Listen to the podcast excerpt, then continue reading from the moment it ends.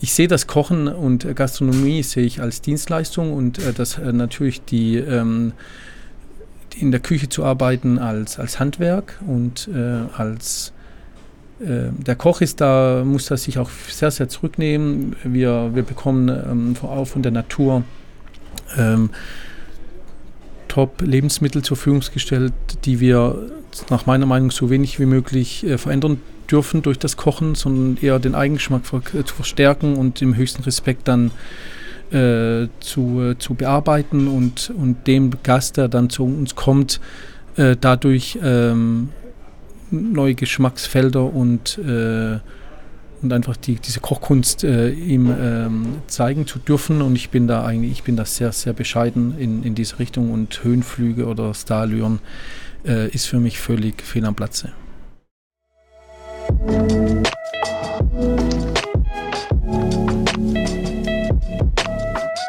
5,1 Der kulinarische Interview-Podcast über Essen mit viel Herz, Getränken mit viel Seele und Menschen mit viel Leben. Mein Name ist Sebastian Enste und ich wünsche viel Unterhaltung.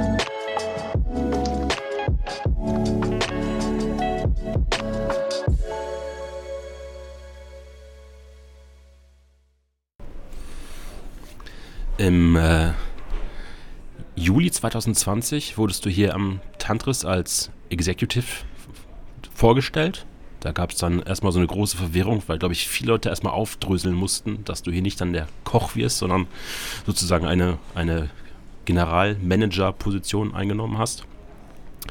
Und ähm, ein Jahr später, quasi heute vor einem Jahr, ist das Tantris nach fast einjährigem Umbau wieder eröffnet worden. Wie ist denn das jetzt so, wenn jetzt so die Farbe langsam getrocknet ist und der frisch, frische Geruch von Farbe auch verflogen ist und wenn sich so Teams auch gefunden haben und eingespielt haben, einen Rhythmus gefunden haben und ähm, auch manche neue Gäste zu, zu, Stammgästen geworden ist. Wie ist denn so deine Gefühlslage nach einem Jahr neues Tantris sozusagen? Ja, ähm, das Jahr hat sich jetzt angefühlt eher wie zehn Jahre, muss ich ehrlich zugeben. Und ähm, jetzt rückblickend auf ein Jahr kann, bin ich wirklich sehr, sehr zufrieden und wirklich sehr stolz, was das Team und was alle innerhalb von einem Jahr hier geleistet haben. Dass ähm, das Tantris geschlossen wurde und wieder öffnet wurde, ähm, hatten jetzt viele vielleicht so als kleine Renovierungsmaßnahme äh, abgetan von außen. Was aber hier passiert ist, ist, dass man praktisch das Tantris vorher und das Tantris, wie es jetzt dasteht, gibt es natürlich Gemeinsamkeiten des, dieses Gebäudes, dieses äh, ikonischen Baus, aber in der Struktur, in, der, in, in dem ganzen inner, innerlichen Aufbau hat sich halt komplett geändert. Gab es für dich so in diesen letzten zwölf Monaten mal so einen Moment, wo du gesagt, äh, gedacht hast, jetzt fügt sich hier langsam im Haus so alles zusammen? Also so ein, so ein Schlüsselmoment, wo du sagst, jetzt, jetzt haben wir so unsere Linie gefunden? Ja, das hat es sich eigentlich dann artikuliert nach, den, nach der ersten Schließzeit ähm, nach Weihnachten, äh, als wir dann im Januar mal äh, zwei Wochen zu hatten und uns alle mal erholt hatten von den anfänglichen Strapazen. Und als dann alle wieder zurückkamen und es ging wieder genauso gut weiter, wie wir vor Weihnachten aufgehört hatten, dachte ich, ja, jetzt haben wir einen guten Rhythmus, es, wir werden immer sicherer, die die Mitarbeiter haben ihren Platz gefunden. Ich habe auch meinen Platz gefunden und das, ja, das war so der Moment. Neue Eröffnung des Jahres.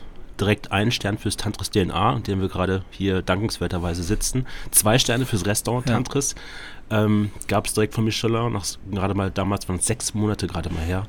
Ähm, wie viel Erwartungshaltung von dir selber oder auch von außen gab es ähm, für diese erste Honorierung des Guide? Na, das Wort Erwartungshaltung, das äh, ein bisschen, ähm, ja, ich würde es mit Vorsicht äh, gebrauchen. Ähm, wir konzentrieren uns eigentlich täglich auf, auf, unsere, auf unsere Arbeit, auf unsere Werte, für, für was wir stehen.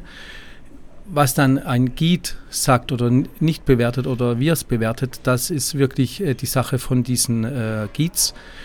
Dass, wie du gerade sagst, dass wir dann in, rela in relativ kurzer Zeit sogar wieder zwei Sterne bekommen äh, im, im Tantris und auch ein Stern für eine Neueröffnung war natürlich ein, ein Traum für uns. Und das hat, denke ich, auch viele, viele Gäste, die vielleicht auch am Anfang auch ein bisschen skeptisch uns gegenüberstanden, wie das junge Team ist, was da passiert, wie, wie, äh, wie die Umbaumaßnahmen und die Renovierung äh, geglückt ist, hat es auch uns allen viel Sicherheit gegeben, zu sagen, ja, wir sind auf dem richtigen Weg. Der Guide Michelin als, als sehr sagen wir, unabhängiger und, und, und auch sehr natürlich durch seine Internationalität sehr objektive äh, Herangehensweise hat uns da wirklich bestärkt und gesagt, ja, wir sind, wir, das, das passt jetzt so. Wir natürlich äh, der, der Anspruch, den ich habe und auch alle äh, Mitarbeitern, auch die Familie Eichbau ist natürlich auch zu den Besten zu gehören und das Tantris wollte immer schon zu den Besten gehören und gehörte auch immer zu den Besten. Und, und da ist natürlich dieser, ein, dieser erste Stern hier und der, die zwei Sterne ein sehr, sehr, sehr guter Anfang. War das so die erste große Bestätigung, dass man alles bis dato richtig gemacht hat mit der ganzen Konzeption im Vorfeld, im Umbau und auch der Teamfindung? Es kamen ja ein paar neue Mitarbeiterinnen ja, und Mitarbeiter Ja, es kamen sehr, sehr viele neue Mitarbeiter mhm. dazu, ja. Ja, das äh, natürlich ähm, Bewertungen von außen ähm, sind natürlich immer eine Bestätigung. Was uns aber ähm, auch wichtig ist, natürlich auch die Bestätigung und ähm, das, ähm, das Wohlwollen unserer Gäste. Das ist das Wichtigste. Deswegen äh, machen wir das ja überhaupt, dass wir Gäste hier in einem tollen Rahmen äh, empfangen, die einen tollen, ein tolles Essen bekommen, eine tolle äh, Atmosphäre genießen können und durch das Gästefeedback, aber auch durch diese ähm, Auszeichnungen fügt sich das dann schon zu einem guten Gesamtbild zusammen. Ja. Du hast mal gesagt, dass du so Druck und Herausforderungen brauchst, weil ja. es etwas ist, was sich antreibt. Ähm, war dieser, dieser Sprint des Tantris mit dem Umbau und ja. sich auch neu finden, so ein Druck und Herausforderung, die dir richtig lag und die du auch mochtest? Ja, natürlich. Ja, ich, ähm, ich, ich liebe ähm, Herausforderungen und ich liebe auch ähm, diese, ähm, sag ich mal, diese, diese, Kreation. Und wenn man jetzt äh, mit der Familie Eichbauer, mit dem Felix und der Sabine zwei Personen hat, die wirklich Hand in Hand ähm, in die gleiche Richtung schauen mit einem, ist es natürlich eine, ein, eine riesen Energie wird da freigesetzt. Und, und das befeuert dann meine, meine Begeisterung umso mehr. Ich habe dich letztes Jahr zum ersten Mal hier kennengelernt. Das war dieses Family and Friends Wochen. Ja. Und da hast du dich damals ganz kurz uns vorgestellt und dann bist du mit deinem Laptop hinten wieder in diesen hinteren Tisch, der so ein bisschen versteckt in der Bar ist. Ja. Ich glaube, Sabine nennt den Forbidden Company, also für Leute, die nicht gesehen werden sollen oder welcher Gesellschaft sie sind. Gibt es bei dir so einen Lieblingsplatz tagsüber, wo du dich mal zurückziehst und Ideen suchst oder dich findest oder mal durchatmest? Ja, ich, ähm, was ich äh, super finde, ist äh, das neue Restaurant äh, DNA, wo wir uns gerade befinden. Und wenn, wie heute, wenn es geschlossen hat und wir sitzen jetzt hier äh, am Tisch und schauen nach draußen und schauen auf, auf diesen wunderschönen Garten mit diesen verfärbten äh, Mini-Ahornbäumchen. Das gibt dann schon Ruhe und äh, ja, kann ich schon auch mich mal ein bisschen zurücknehmen, mal einfach mal reflektieren über über die nächsten Schritte und genau, das ist ein sehr, sehr schöner und ruhiger Platz hier. Wir gehen jetzt ganz zurück in, dein, in deinem Lebenslauf. Du bist geboren und aufgewachsen in der Gemeinde Schrotsberg ja. im Landkreis Schwäbisch Hall. Ähm, nach dem Abitur in Zivildienst hast du als Hausmeister dein Zivildienst gemacht in der Uni Tübingen. Ja, ist genau. das richtig? Genau. Und dann hast du drei Semester Physik studiert, ich glaube vier warst du eingeschrieben, genau. aber nur drei aktiv gemacht. Warum der Weg als erstes in das Physikstudium? Ich hatte durch, durch meine äh, durch den gymnasialen äh, äh, Wertegang hatte ich äh, Physik und Mathe Leistungskurs und was mich äh, faszinierte ähm, an der Physik ist diese grundlegende äh, Naturwissenschaft. Das heißt, man geht ganz, ganz äh, äh, zurück äh, in der Betrachtung auf elementare, ähm, auf elementare Sachverhalte und, und dieses, ähm, diese Erklärungen über Zusammenhänge auf der Welt also auf der Natur, in der, in der naturwissenschaftlichen Welt, das hat mich sehr, sehr und fasziniert mich heute immer auch noch sehr. Und, ähm, und auch gerade in Verbindung dann mit, mit, dem, äh, mit dem philosophischen Ansatz von, von äh, Physik, äh, was praktisch die Welt zusammenhält, aus was besteht die Welt, äh, was aus was ist Materie. Ähm, ja, das war für mich ähm, eine unglaubliche, ähm, oder war ich sehr, sehr begeistert. Aber ich habe auch gesehen, Begeisterung ähm, ist dann nochmal äh, was anderes, äh, als wenn man das sieht, was dann so ein äh, Physikstudium erfordert. Und in der Richtung war dann in Freiburg, als ich da dann zwei, ja, drei Semester studiert hatte, war mir klar, dass es, es ist zu, es ist eigentlich nicht das, was ich in meinem Leben machen möchte.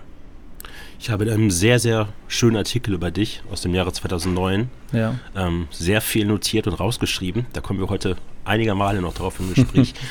ähm, ja. Da war ein Beispiel, dass deine jetzige Frau, damalige Freundin Cornelia, ja. ähm, Grafikdesign studiert hat. Genau. Und du bist dann wohl nach Hause gekommen und hast immer diesen Vergleich gezogen, dass du dich totrechnest in der Physik und ja. sie eigentlich jeden Tag ein Ergebnis hat, als genau. in grafischer Form, wie auch immer. War, war das so ein Schlüsselmoment für dich, wo du gemerkt ja. hast, dass es nicht das Richtige ist? Ja, ich hatte ähm, gemerkt, dass, ähm, dass dann diese Physik eigentlich sich nur konzentriert auf eine Gehirntätigkeit, ähm, dass, der, dass der, die ganze Körperlichkeit äh, der Hände eigentlich äh, uninteressant ist äh, für, für, die, für die Arbeit. Und äh, mich hat es dann wirklich immer mehr gestört, dass meine Hände eigentlich nie äh, in Gebrauch waren, außer natürlich äh, Null und Einsen zu schreiben und irgendwelche Axiome äh, und Beweise zu führen. Aber letztendlich war das dann so eine, durch auch diese Physik an, an der Universität Freiburg ist sehr theoretisch geführt und, und ähm, dann saßen wir wirklich nächtelang äh, da und haben ähm, praktisch diese Hausaufgaben gemacht und äh, unbefriedigend äh, war es dann natürlich immer, wenn da nichts äh, richtig rauskam.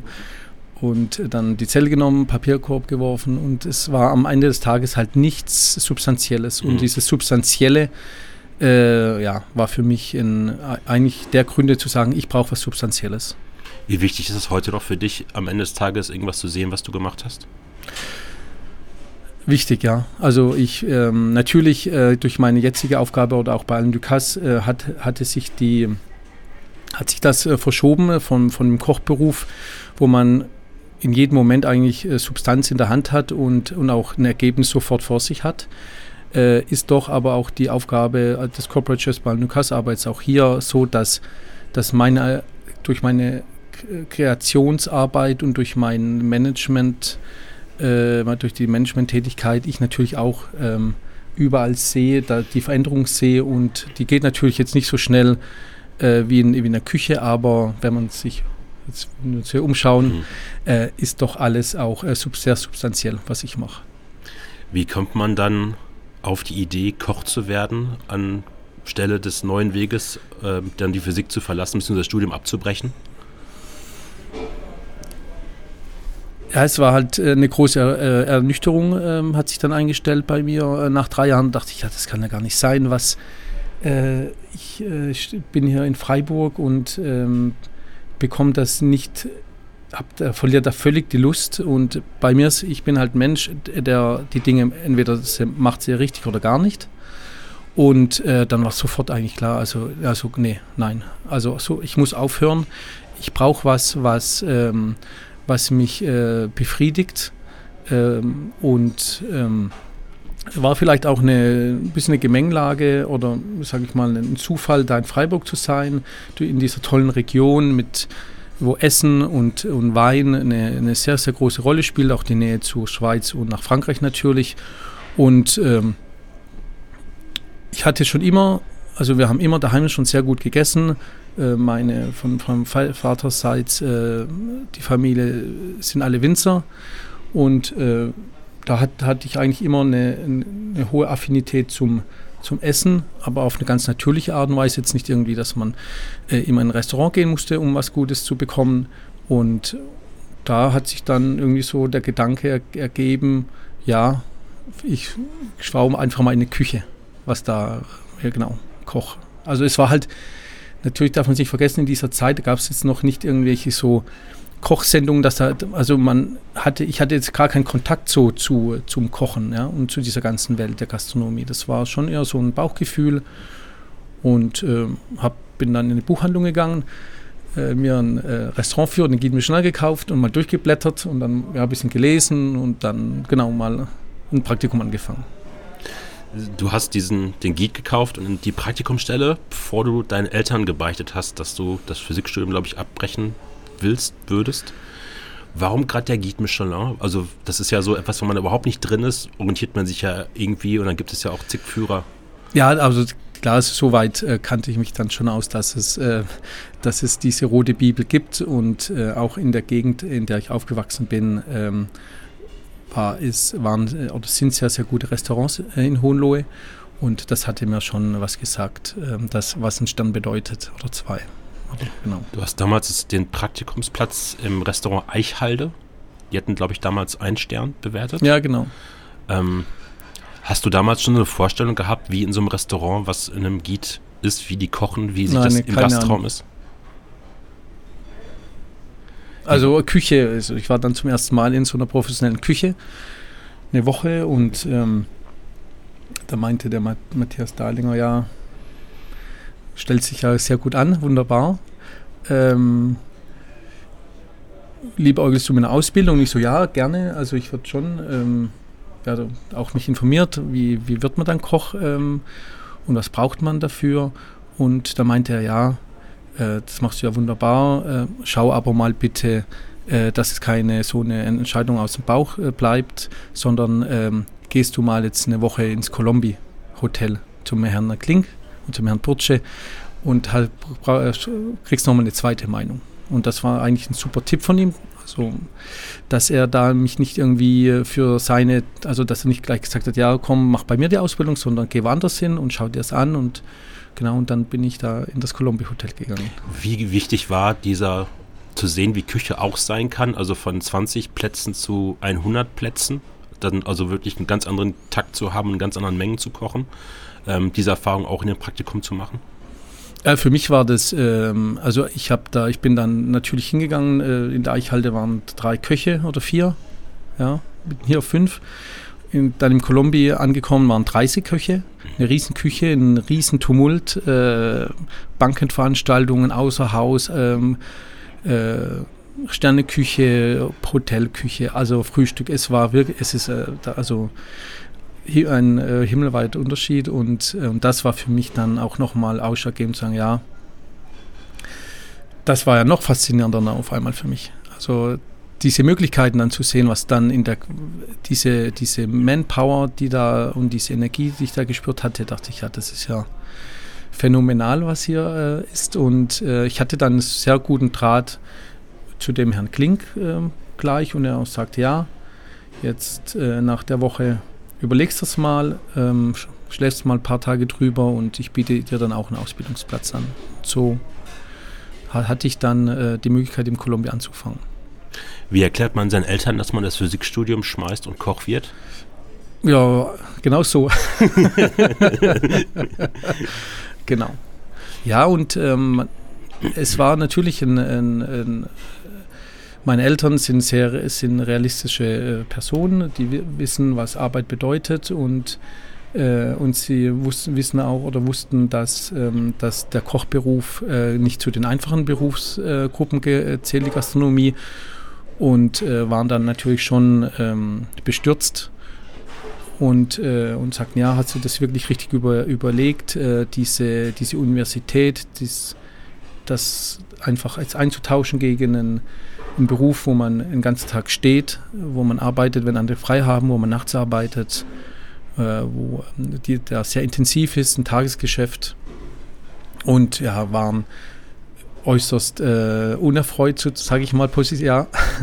Und äh, aber haben natürlich das respektiert und gesagt, du, das ist dein Leben, wir, wir helfen dir und wir, sie haben mich dann auch natürlich unglaublich unterstützt äh, weiterhin, ähm, dass ich da die Möglichkeit hatte, dann auch in Freiburg die Ausbildung zu machen. Deine Mutter hat dazu mal gesagt, man wünscht den Kindern ja nicht, dass sie es schwerer haben als man selbst. Ja. Ähm, ich glaube, deine Mutter war Apothekenhelferin, dein Vater war Steuerberater. Ja, genau. Was richtig ist. Ja. Aber du hast es gerade schon angesprochen, war es auch im Kontext der Zeit, weil damals es noch gar nicht so diese Popstar-Küche gab, wie es heute gibt mit den ganzen Kochshows und tätowierten Unterarmen, sondern es irgendwo das Bild war des Kochs zwischen Kantine, Krankenhausküche und Gasthaus. Ja, ja und das ähm, natürlich ähm, kaum kommt es aber auch vor allem daher, dass, ähm, dass meine Familien aus, äh, aus der Landwirtschaft kommen und, äh, und, diese, und diese tägliche Arbeit als Landwirt, als Bauer ähm, oder als auch Winzer, ähm, haben die natürlich dann schon so, ist, Kochen ist ein Handwerk und Handwerk bedeutet viel Arbeiten und, und viel, ähm, viel Einsatz, ähm, auch körperlicher Einsatz. Und das meinte ja meine Mutter, dass diese Körperlichkeit, dass es, man muss halt sehr gesund sein in der Gastronomie ähm, und, und das ist die Grundvoraussetzung. Und dass ähm, dieses Schwere haben ist einfach dieses, dieses, praktisch dieses Tagewerk, ja, meinte sie damit, dass man, ähm, dass man da ähm, vielleicht in einem anderen Beruf, dass es nicht so diese Körperlichkeit äh, erfordert. Ja. Du hast die Ausbildung zum Koch auch im Hotel Colombia gemacht. Genau. Warum nicht in der Eichhalde? Ja, wie ich äh, vorhin sagte, die, die äh, mich hat es sofort fasziniert, diese, diese Anzahl von, von Köchen und Köchen in der Küche zu sehen, diese Möglichkeiten, ähm, diese Taktzahl, diese Energie, was in dieser großen Küche, äh, die ich da vorgefunden hatte und das ganze Team.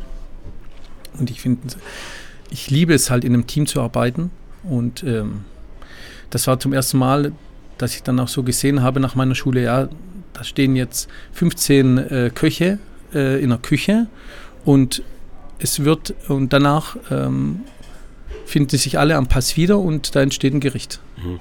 Und das war für mich auch das Faszinierende, diese Koordination, diese Organisation der Küche und auch, und das natürlich auch diese, neben all dem natürlich das Essen dann auch, ja, also diese, diese, dieses in Hand nehmen von, von, einem, von einem tollen Gemüse, von einem Fisch, dieser respektvolle um Umgang äh, mit den mit den äh, Nahrungsmitteln, das hat mich dann auch fasziniert, äh, dass man so so viel Hingabe und, äh, und Leidenschaft ähm, diese Nahrungsmittel äh, behandelt, dass alles einen Wert hat und dass, dass da danach was rauskommt, was die einzelnen Produkte zusammengeführt noch was Besseres ergeben in der Gesamtheit. Ähm, ja, das war für mich am Anfang sehr, sehr neu und aber auch unglaublich faszinierend. Du bist nach der Ausbildung direkt nach Frankreich gegangen. Genau. Zu Antoine Westermann, mhm. äh, Le Beurezil. Richtig Le Beure hieß Le Beure. Mhm. Drei Sterne damals schon ja, genau. bewertet. Wie kam der Weg nach Frankreich und auch die Möglichkeit, dann direkt in so ein, in so ein Schlachtschiff zu gehen?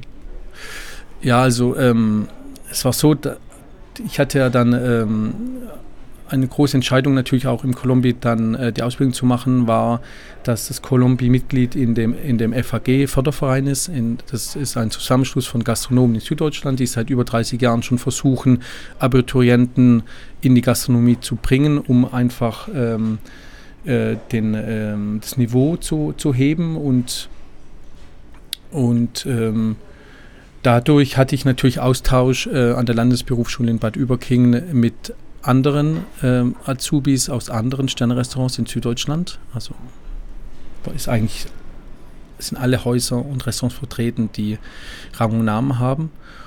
Und äh, klar, dann hat man sich ausgetauscht, äh, wie es beim Harald Wohlfahrt, wie es bei ähm, im Barreis und äh, oder, ja, so, genau, oder Friedrich, Friedrichsruhe und ähm, und dann ja dachte ich mir, okay, ähm, was, was wäre denn der nächste Schritt? Und, und ich war über in Freiburg hatten wir sehr einen Anspruch, sehr französisch äh, zu sein im Restaurant. Und äh, ich habe dann gleich gesehen, ja, ich muss eigentlich, wenn, wenn, wenn ich, es gab eigentlich ausschließlich französische Hochküche in Deutschland. Es, es wäre eigentlich am besten, ich würde in das Land gehen, wo, aus der diese Hochküche kommt.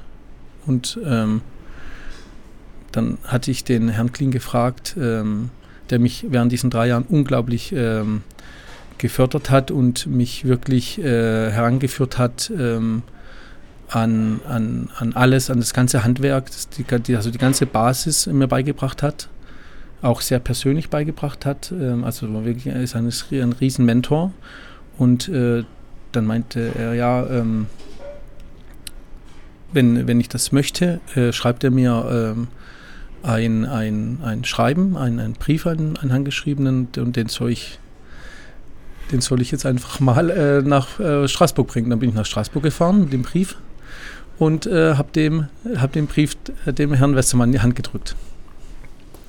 Wie ist das, wenn man als junger Deutscher, der seine Ausbildung in einem vermeintlich für die Franzosen unbekannten Betrieb macht, und dann kommt man in so eine Küche, die mit drei Sternen bewertet ist, wie wird man da aufgenommen? Ja, sehr gut. Ähm, ich dachte durch, äh, durch mein Franz äh, Schulfranzösisch, äh, es wird äh, eigentlich äh, kein Problem sein, ähm, da, dass ich überhaupt ein Wort verstehe. Und dann kam ich in die Küche und habe halt wirklich kein Wort verstanden. Und das äh, nach, nach drei Jahren ähm, Ausbildung im Kolumbi hat, hatte ich eigentlich gedacht, dass ich ein, ein gutes Rüstzeug habe und äh, komme in das Büro Hiesel und äh, war halt, war, musste da wieder komplett neu anfangen. Also Sprachbarriere war enorm. Ähm, und natürlich auch die, die ganze äh, Handwerklichkeit, äh, das Handwerk und war viel, viel höher ausgeprägt noch als im Kolumbi. Es wurde noch mehr Haus gemacht ähm, und auf den Punkt gebracht. Und äh, das war für mich auch wirklich nochmal äh, am Anfang also kein Schock, aber eine wieder praktisch ähm, wieder alles vergessen. Ähm, ähm, die ganzen, alles, was man vorher sozusagen kannte, sondern nochmal wirklich ähm, ganz akribisch äh, anzufangen, äh, diesen Beruf jetzt in Frankreich nochmal zu mhm. lernen. Das war wirklich nochmal dann äh, eine riesen Lernphase. Du hast mal über deine Zeit in Frankreich gesagt, es wäre gerade als Deutscher in diesem Haifischbecken dann akzeptiert zu werden, eine ziemlich große Bestätigung für dich gewesen. Ähm, wie schafft man dort jetzt allgemein auf die ganzen Stationen akzeptiert zu werden?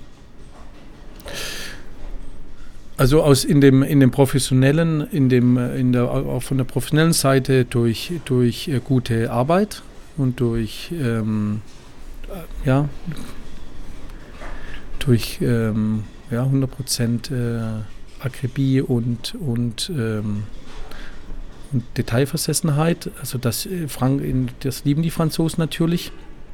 Aber ich denke auch ein ganz wichtiger Punkt ist dann in der, in der menschlichen Beziehung, dass da äh, dass man offen ist, dass man äh, ähm, oder dass ich dann auch die Sprache äh, schnell dann äh, nochmal neu und also im, im, Küchengebrauch lernte und, und da eine einfach auf die Leute zugehen. Äh, leider sprechen halt die wenigsten Franzos, äh, Franzosen Deutsch und äh, durch eine, ich glaube, eine Natürlichkeit und ein Interesse für das Land und, und, äh, und das Interesse für die Gastronomie dort, das, ähm, das war dann so äh, der, ähm, der, der Anfang bei Anton Westermann. Das Haifischbecken war eher darauf bezogen, das hat auch Otto Geisel eher dann auch gesagt, dass, ähm, dass ähm, in, in Paris es gibt halt so viele unterschiedliche Restaurants und es wird natürlich auf so einem unglaublichen Niveau gekocht.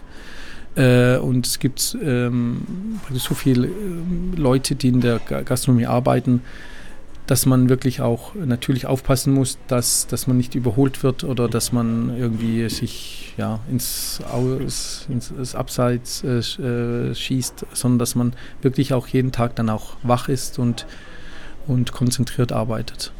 Du bist nach nur einem Jahr dann weitergezogen ins Restaurant Le Jardin des Sens. De Sens, ja. Nach Montpellier. Ja, genau. Dann schon mal vom Kommis zum Demi-Chef de Partie. Ja. Ähm, wie unterscheiden sich dann so zwei Häuser? Gab es da einen Unterschied oder flutscht man sozusagen in diese neue Küche dann direkt rein, weil man weiß, wie es eigentlich läuft? Oder gab es da noch eine ganz andere Atmosphäre? Naja, äh, der große Unterschied war schon mal, dass, ähm, dass es äh, Südfrankreich äh, ist, Montpellier. Ja? Und also dann dachte ich, ich kann eigentlich gut Französisch, aber dann habe ich da auch wieder niemand verstanden in der Küche äh, mit ihrem äh, südfranzösischen Akzent. Und ähm, Charles Sens war in der Richtung ähm, halt für mich unglaublich äh, lehrreich, weil ähm, es war erstmal noch ein viel größeres Restaurant. wir hatten da 100 Sitzplätze auf Drei-Sterne-Niveau, mittags und abends.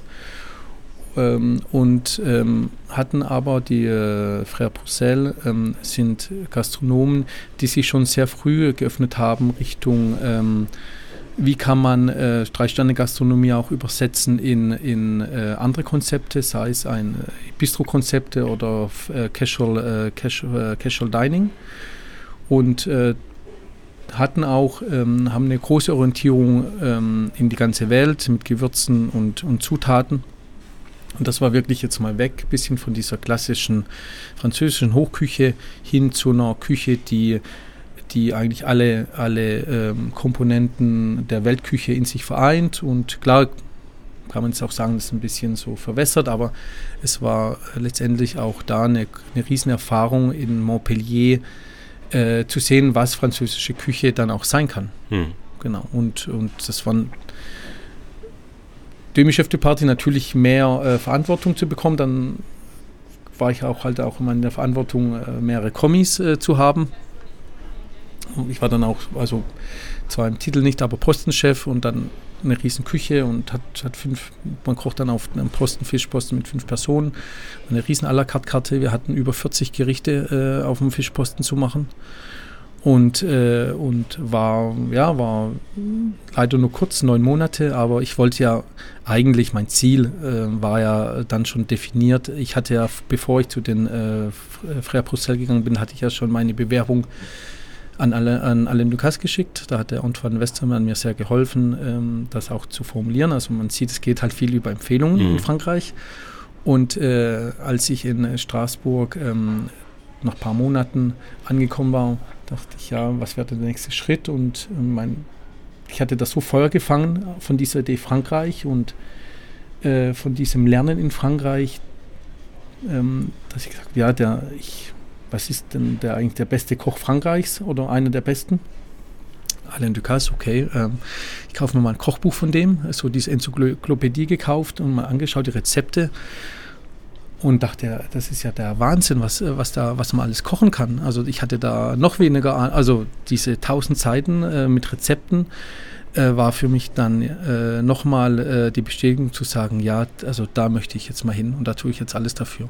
Also und äh, ich hatte dann natürlich auch immer den Rückhalt von, von meiner Freundin, die, äh, die ist in Deutschland ja geblieben und wir hatten uns dann auch ähm, praktisch versprochen, äh, dass jeder äh, in jungen Jahren seinen äh, Weg geht. Wir, äh, jeder soll sich entwickeln be beruflich. nicht, genau, dass, dass die Freundschaft und die Partnerschaft entweder hält sich aus oder hält es halt mhm. halt nicht aus. Also wir waren überzeugt, dass es aushält. Nicht, dass ich denke, aber genau, das war dann natürlich auch eine, ein ganz wichtiger äh, Punkt. Ähm, ich war sozusagen auf Wanderschaft in Frankreich, meine Freundin, äh, die Conny, auf Wanderschaft in, in Deutschland und wir haben uns dann ich hatte kein Geld, sie hatte wenig Geld. Äh, wir haben dann eine Monatsbeziehung geführt über Jahre und uns vielleicht alle sechs Wochen mal gesehen für einen Tag. Und genau. So äh, war, hat sich das dann äh, praktisch immer mehr verfestigt, äh, dass ich eigentlich äh, in Frankreich bleiben möchte. Du bist danach dann tatsächlich zu Alain Ducasse gegangen, ins äh, Le Jardin, ne, Quatsch, Entschuldigung, Le Louis. Le Louis XV, ja. ja. Im äh, ja. Hotel, Hotel, de Paris in Monaco. Ja. ich glaube, damals wie heute wahrscheinlich sein Flaggschiff unter seinen mittlerweile, ich habe es nachrecherchiert, 29 Restaurants, die er unterhält. Ja. Ähm, dazu kommen insgesamt auch noch Cafés, ähm, Schokolaterien und gastronomische Schulen. Ja. Es sind mittlerweile 81 Objekte insgesamt, die er unterführt und unterhält. Ja. Das ist Wahnsinn, wenn man sich das überlegt. Ähm, du hast gerade schon erzählt, wie diese Tür zu Erland de Casse aufging. Ja. Wie ist das dann in so einem der wahrscheinlich mit der berühmtesten Restaurants der Welt zu kochen und auch, wenn man sich diesen riesen opulenten Gastraum anguckt, ja. ähm, das ist ja nochmal eine ganz andere Liga. Wie, wie akklimatisiert man sich da als Koch? Ja, es, also was ähm, muss ich, äh, muss man ein bisschen noch vorausschicken. Ich war ja immer eigentlich zu alt für meine, für meine Posten. Also als ich so, schon im Colombia angefangen hatte, war, ähm, hatte ich ja ähm, schon durch meinen Zivildienst und die zwei Jahre Studium war ich drei Jahre praktisch älter wie meine äh, Azubi-Kollegen. Und das ähm, ist dann auf einmal weggaloppiert, sozusagen die Zeit. Ähm, ich hatte im, im, Bü im Bürehiesel und auch dann in Frankreich Postenchefs, die waren äh, sieben bis zehn Jahre jünger äh, wie ich. Und äh, das war natürlich ähm, auch, ähm, hatte dann auch der Frank Ceruti gesagt in, in Monaco, also wenn du das wirklich willst, äh, mit deinen 28 Jahren, nochmal ganz von vorne anfangen, mhm. also äh, dritter Kommi zu sein. Ähm, äh, da wurden acht, neun Kommis, dritte Kommis eingestellt. Das war dann so eine, sag ich mal, die haben sich geleistet, der bessere, der Beste kommt durch.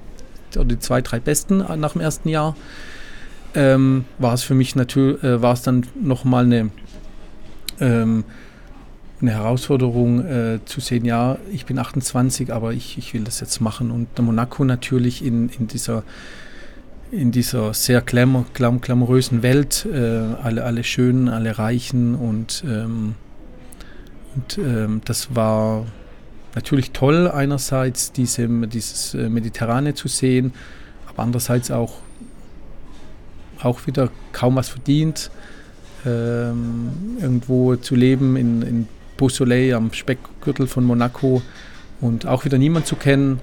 Äh, ja, das äh, hat dann schon irgendwann äh, ziemlich, ähm, also muss ich die mich dann auch irgendwann mal auch wirklich überwinden, äh, da nicht aufzugeben und zu sagen, ja, also jetzt, äh, jetzt reicht es mal mit diesen, mit diesen Challenges äh, alle paar Jahre und ähm, und was aber dann natürlich toll war, war dann der, der Hinterhalt, der, also das, der Rückhalt, Entschuldigung, der Rückhalt von, von meiner Freundin und auch von, von meinen Eltern, die, äh, die dann schon gesehen haben, ja, äh, es gibt äh, in, in, der Gastronomie ähm, einen Weg für mich und haben mich da super unterstützt.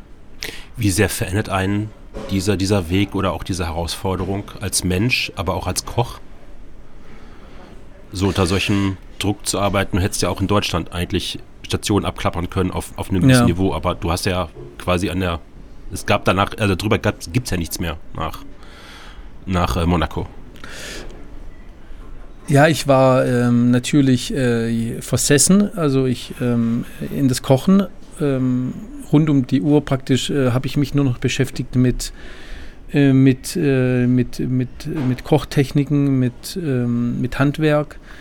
Und äh, das hat mich natürlich schon ähm, ja, eigentlich sehr hart gemacht. Mhm. Also das war nicht so arg positiv dann natürlich durch diesen ganzen Druck, äh, auch in Monaco ähm, sich da durchzusetzen. Ähm, also es war immer eine sehr, sehr gute Stimmung in der Küche in Monaco, aber es war einfach eine ähm, äh, auf diesem Niveau einfach eine ja, es, man musste das so machen oder man konnte es, man, man, musste auch gehen. Also das war auch ganz klar. Man, wir hatten alle nur so Halbjahresverträge, die wurden dann halt äh, einen Tag vorher ähm, verlängert oder nicht. Und, und so war halt der Leistungsdruck war enorm, aber ja, das, das konnte ich. Ich war ja, ich, ich hatte ja auch natürlich durch mein Alter die Kapazität oder ja, ähm, das gut einzuordnen und ich bin daran halt auch nicht zerbrochen. Und das war für mich dann aber auch, ähm, ja, dieser Ansporn war da und äh, als dann sich bestätigt hatte, auch in, in Monaco, dass, äh, dass ich da äh, äh sehr gut hinpasse und äh, dass ich durch die Arbeit das auch bestätigt, dass ich was, dass ich was schon gelernt hatte, ähm, hat mir das natürlich dann auch sehr, sehr viel Sicherheit gegeben. Aber ja, es, es war natürlich eine Zeit, wo ich dann ähm, äh, ja, in meinem Anspruch halt äh, immer, also immer höher ging, immer höher, immer mehr, immer mehr. Und ähm, klar, das verändert dann natürlich einen schon im, im, in der Persönlichkeit. Ja. Gab es Höhenflüge bei dir? Höhenflüge? Mhm. Oder ja. spielt das überhaupt nicht deiner, deiner Art? Nein. Ich glaub, Nein, ich, ich ähm, ich sehe das Kochen und Gastronomie sehe ich als Dienstleistung und äh, das äh, natürlich die, ähm, in der Küche zu arbeiten als, als Handwerk und äh, als äh, der Koch ist da, muss das sich auch sehr, sehr zurücknehmen. Wir, wir bekommen ähm, auch von der Natur ähm, Top-Lebensmittel zur Verfügung gestellt, die wir nach meiner Meinung so wenig wie möglich äh, verändern dürfen durch das Kochen, sondern eher den Eigengeschmack äh, zu verstärken und im höchsten Respekt dann äh, zu, äh, zu bearbeiten und, und dem Gast, der dann zu uns kommt, äh, dadurch ähm, neue Geschmacksfelder und, äh, und einfach die, diese Kochkunst ihm ähm, zeigen zu dürfen. Und ich bin da eigentlich, ich bin da sehr, sehr bescheiden in, in diese Richtung und Höhenflüge oder Starlüren ist für mich völlig fehl am Platze.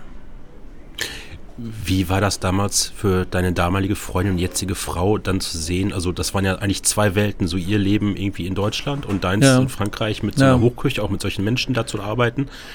Wie, wie bleibt man da ähm, quasi auf einem Nenner, dass man seine Leben halt immer noch verbinden kann an der Stelle? Ja, was, wie wir das geschafft haben, war, äh, dass wir, wenn wir uns gesehen haben, eigentlich nie über das Arbeiten gesprochen mhm. hatten, sondern es war dann einfach Zeit für uns, äh, für unsere für uns äh, als Paar und, ähm, und, ähm, natürlich war Monaco dann, als sie kam ähm, und die Côte d'Azur dann auch irgendwie für sie immer ein bisschen so eine Auszeit von Berlin, äh, die mittlerweile dann in Berlin gearbeitet hat, äh, die Conny. Und ähm, deshalb war dann eigentlich sehr äh, ja, ähm, eher dann zusammenschweißend durch diese Abwechslung. Ich bin nach Berlin dann ab und zu mal geflogen und sie kam und das war dann auch immer so eine Entdeckung, halt ein bisschen Auszeit zu nehmen von dem, von dem Alltag, jeweiligen Alltag. Und ähm, ja. Nach drei Jahren im Liluli Zwei Jahre? Zwei Jahre. Ja, zwei dann, Hat der, dann hat der Lebenslauf nicht gestimmt. Na, das ähm. ist, äh, weil, Zeit, ja, weil es halt, ich hatte äh, 2004 äh, angefangen und dann äh, ist das praktisch, äh, kriegt, also drei, zwei Jahre, genau. Bist du nach Paris gezogen? Ja. Und gewechselt in die zweite Etage des Eiffelturms, nämlich ins Restaurant Jules Verne, was auch zu Alain de Casse damals gehört hat. Mittlerweile ist es, glaube ich, nicht mehr. Ja, genau. Ähm, warum der Wechsel von drei auf ein Stern und auch der Wechsel nach Paris? Ja, also ähm, ja, äh, ist ein bisschen ähm, größere Frage. Äh, mein Vater ist äh, 2006 gestorben ähm, und am Ende des Jahres und äh, ich hatte dann ähm, meine Freundin in, war in, in Berlin, äh, hatte dann auch eigentlich den Wunsch zu wechseln und ähm, dann sagten wir, ja okay, ähm, soll ich, gehen wir jetzt nach Deutschland, gehe ich zurück, dann hatte ich mir einfach auch mal angeschaut, was es in Deutschland gibt. Auch das Tantris ähm, mal ähm, in Erwägung gezogen. Und, ähm, und äh, dann kam halt Al Newcastle auf mich zu und sagte, ja, okay, also bleib doch einfach in Monaco. Aber wenn du bleibst, dann bleibst du halt für länger. Und, äh, und da war ich dann aber schon mit der Conny so weit, ähm, dass wir gesagt haben, nein, wir, es, in Monaco hat sie jetzt als Grafikdesignerin, ähm, hat sie jetzt da, gibt es wenig oder es ist kompliziert. Ähm, wir entweder, ja, was die einzige Destination eigentlich dann sein kann, ist, ist Paris. Und Al-Nukas in dieser Zeit hatte halt äh, viele Restaurantprojekte äh, angestoßen in Paris und äh, meinte ja, ähm, dann, äh, wenn du jetzt nicht in Monaco bleiben willst, äh, er möchte, dass ich da bei ihm halt äh, weiterhin angestellt bin und für ihn arbeite, dann gehe ähm, in, in Eiffelturm, das neues Projekt. Ähm, die Konzession fängt im Januar an, fängt sie im Januar an. Genau, und äh, dann bin ich sozusagen ähm, am, am 31. Dezember hatte ich dann aufgehört zu arbeiten im, in Monaco und am 15. Januar angefangen in Paris. Wie kocht es sich auf der zweiten Etage im Eiffelturm? Ja, das war, also äh, Schock ist da untertrieben, ja. ja. äh, wir waren ja im, in, in Monaco in der Küche so in einer Blase der Exzellenz und des, ähm, des, äh, des absoluten ähm, Handwerks. Und dann kam ich nach Paris in diese Großstadt, das, also in diese Weltmetropole und äh, fahre da mit dem Aufzug hoch. Ähm, Eiffelturm ist ja eine Riesenstruktur, da arbeiten über 1000 Leute auf dem Eiffelturm. Und komme dann in die Küche. Die Küche, keine Ahnung, 10 Prozent äh, so groß wie, wie in Louis, äh, Louis XV in Monaco und, äh, und, äh, und natürlich auch die Größe des Restaurants. Ähm, äh, sieben Tage die Woche offen, mittags 120, abends 130 Kuverts jeden Tag. Ähm, wo ich mir dann sagte, okay, ähm, also da war ich dann wirklich äh, am Zweifeln und sagte, ja, also ich war doch jetzt nicht die ganze Zeit in Drei-Sterne-Restaurants, um jetzt hier ähm, äh, so eine 52 Essen am Tag zu machen. Und äh, Riesenbrigade, äh, Riesendurchlauf, ähm, unstetes Arbeiten.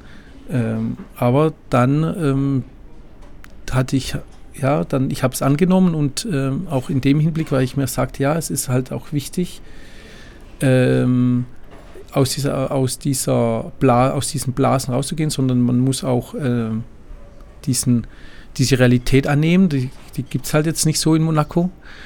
Und, ähm, und was, was kann ich denn eigentlich jetzt hier in dem Jules Verne machen? Und äh, dann war es auch für mich eigentlich schnell klar, ja, es geht darum, wie, wie schafft man es auf höchstem Niveau? Also war ja auch dann ein Sternes-Restaurant. Wir wollten eigentlich immer zwei, hatten wir und dann, ja, ich denke durch die Größe eher ein bisschen äh, ist es nicht realistisch, zwei Sterne da zu haben. War es für mich äh, wichtig, ähm, wie kann man eine, ein Team organisieren und, ähm, und ähm, ausbilden, dass man diesen höchsten Ansprüchen gerecht wird.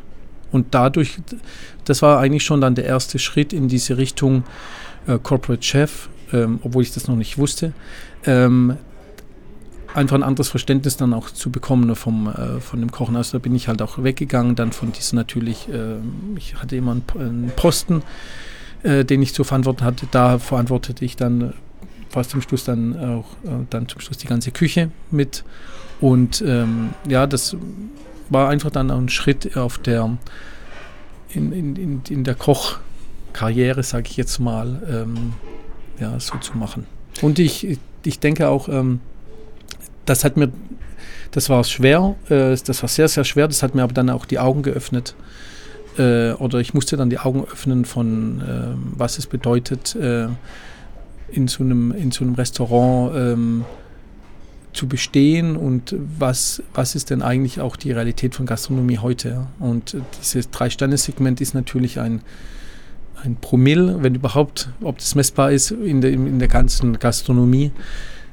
Und, äh, und da ein bisschen äh, eine Richtung zu haben, die jetzt mehr, ähm, äh, wie soll ich sagen, eine eine Allgemeinheit, äh, für eine größere äh, äh, Allgemeinheit zu kochen, fand ich dann auch eine Riesenherausforderung. Ich glaube, so als Neben, Nebeninfo, ich glaube, das Jules Verne hat einen eigenen Eingang an einen der Füße des ja. Eiffelturms mit einem eigenen Aufzug da ja. hoch. Wie viele äh, äh, äh, Heiratsanträge gibt es da pro Woche? Weil bei der Aussicht ist das ja wahrscheinlich einer der super Orte, um einen Antrag zu stellen. Ja, also es ist äh, natürlich auch die dritte Etage ähm, ist da äh, prädestiniert. Da gab es eine Champagnerbar und, ähm, und auch im, im Restaurant, ja klar, Jules Verne, wurden äh, jede Woche einige ähm, Verlobungsringe äh, ausgetauscht vor dem Dessert. Ja.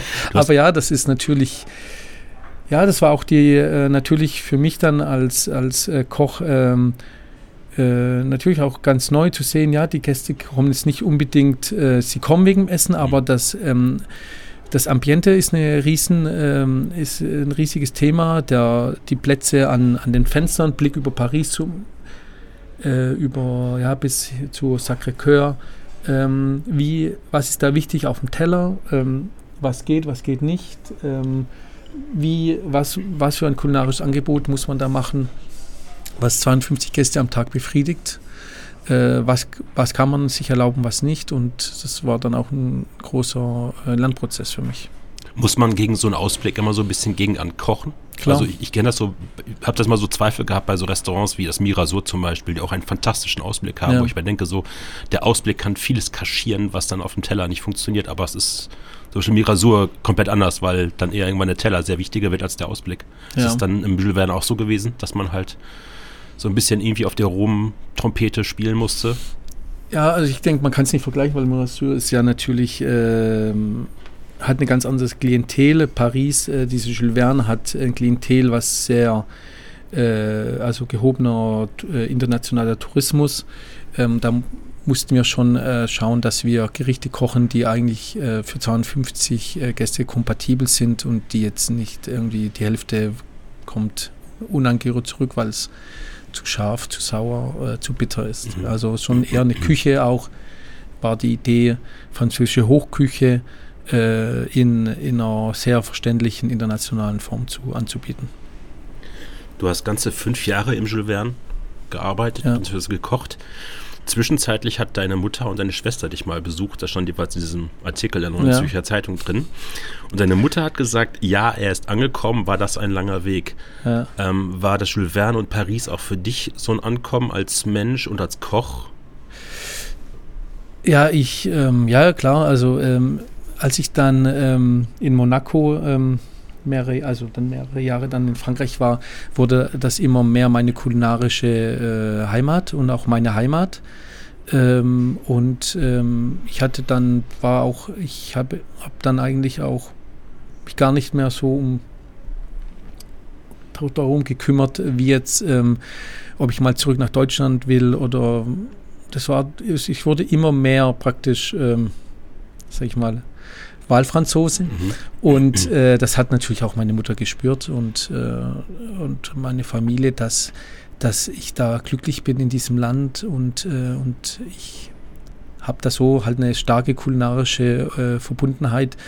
Ähm, und wenn ich jetzt auch wieder nach Paris komme, ist es halt wie so ein Heimkommen immer noch. Und, ähm, äh, und das, ja, das musste sie dann auch natürlich akzeptieren und hat es auch akzeptiert ähm, dass, dass mein Lebensmittelpunkt dann in, in Frankreich sein wird. Wie bist du in Paris aufgenommen worden, als du da angekommen bist?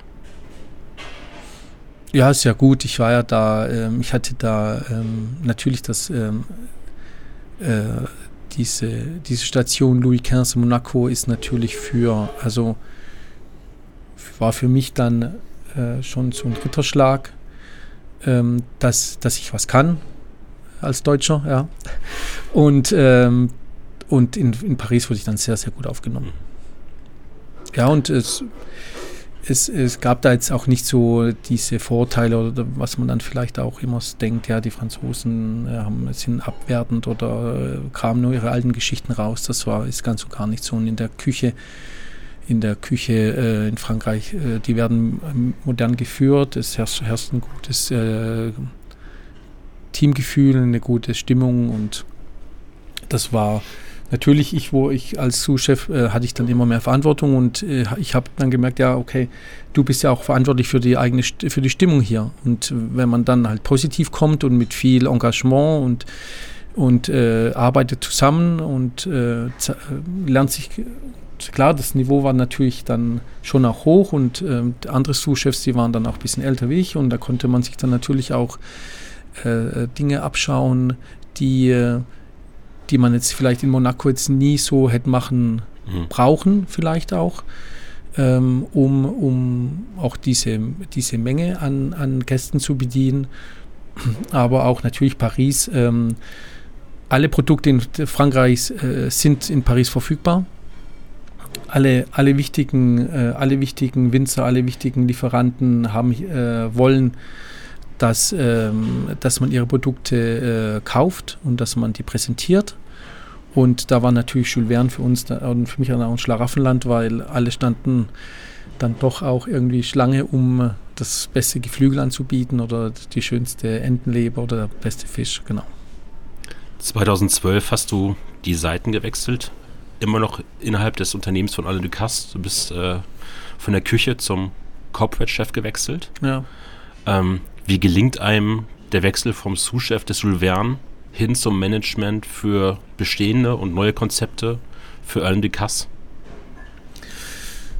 Ja, während dieser, während dieser Zeit, äh, während den fünf Jahren, war ich ja nicht nur dann eben im Jules Verne tätig, sondern ähm, wurde schon ähm, international äh, eingesetzt. Ähm, bekam ich, ähm, oder während der, also ich kam, bin dann 2007 Äh, in Verne äh, war eine Umbauphase geplant nach dieser Konzessionsveränderung, nach dem Erwerb von Alain Ducasse und bin dann ein Dreivierteljahr, äh, also wie halt hier im Tantris auch Dreivierteljahr Umbau, äh, nach äh, Bordeaux gegangen und äh, habe da äh, für den, mit dem Jean-Marie Amat, äh, ein sehr guter Freund von Alain äh, hatte ich da, äh, war ich ähm, praktisch, habe ich ihm, ihm, geholfen, sein, sein Restaurant aufzumachen, sein, sein neues und war da sozusagen Küchenchef mit ihm und ähm, und hatte da immer mehr dann Einblick auch in die, also in die, in diese Region Frankreichs und auch weltweit. Äh, bin ich nach London mal zum, zu einer Restauranteröffnung eine Woche oder nach Peking und äh, war da sozusagen ähm, immer schon in der, immer mehr in diesem Universum von Alain Ducasse integriert und Alain Ducasse hat mich in der Richtung dann gefördert und, äh, und hat mich da in der Richtung auch immer mehr äh, mit mehr Aufgaben betreut. Und äh, ja, dann nach fünf Jahren Schulwern ähm, wollte ich äh, nicht mehr weitermachen. Das äh, war, es ist natürlich körperlich äh, sehr anstrengend, ja. Also es war, es ist ein, war eine sehr, sehr harte Zeit im Schulwern. Und ich wollte dann den nächsten Schritt gehen und habe gesagt, ja, ich, ich, so, ich, ich, ich muss jetzt, äh, die nächste Position ist eigenständiger Küchenchef, egal wo, egal wie. Mhm. Äh, äh, also nicht unbedingt bei Alain Ducasse. Und, äh, und Alain Ducasse hatte mir keine, ähm, hatte nichts Richtiges anzubieten und dann wollte ich eigentlich weggehen und äh, von Alain Ducasse und ähm, dann sagte er, ja, er hätte eine sehr interessante Stelle für mich und ob ich mir das vorstellen könnte. Und ähm, ja, dann dachte ich, nee, also ich, ich bin Koch, warum soll ich jetzt aufhören, äh, in, in der Küche zu, zu sein? Das, ich, also ich, ich bin ja eigentlich durch den ganzen Werdegang ist ja mein, mein Ziel oder mein, mein Verständnis, weil ich will ja Koch sein. Und ähm, habe es mir sehr, sehr lange dann überlegt, ähm, was das bedeutet für mich, für, meine, für mein Verständnis von, von Arbeit, äh, von, von, von Handwerk und habe das dann aber akzeptiert, äh, weil ich dachte, ja, ähm, es geht, es muss auch über, äh, über das Kochen hinaus was geben, ähm, was ich, ähm, ich hatte immer Lust, äh, Menschen, junge Menschen äh, was beizubringen äh, ich sehe da auch wirklich den Schlüssel in der, in der, in der Gastronomie durch Ausbildung und innerbetriebliche Maßnahmen äh, Menschen äh, zu begeistern und an, an, an die Gastronomie ranzuführen.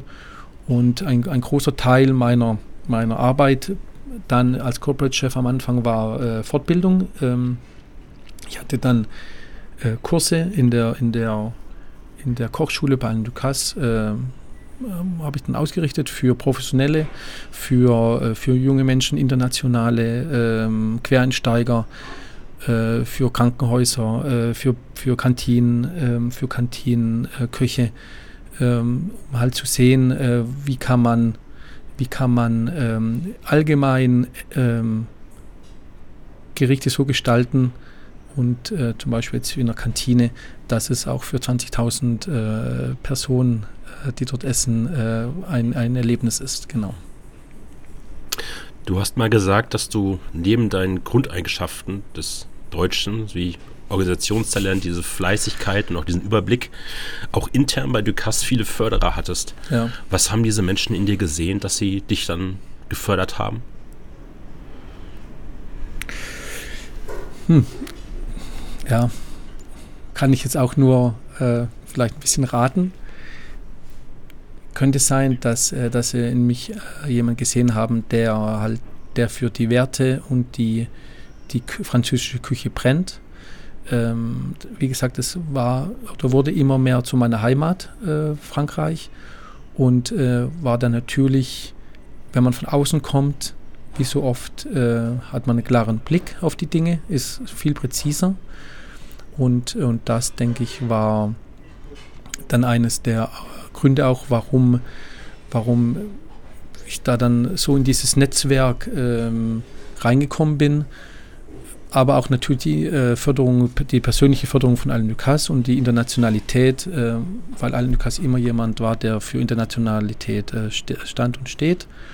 Und dadurch, ähm, ja, war ich eigentlich auch dann jemand für ihn, der, ähm, das, ich konnte halt, ich kann Englisch, Französisch und Deutsch, drei Sprachen, was, im, was nicht auch so üblich ist in der, in der Kochwelt. Ähm, da konnte ich mich natürlich auf jedem Kontinent äh, zurechtfinden, sei es in Japan oder in Asien oder auch in Amerika.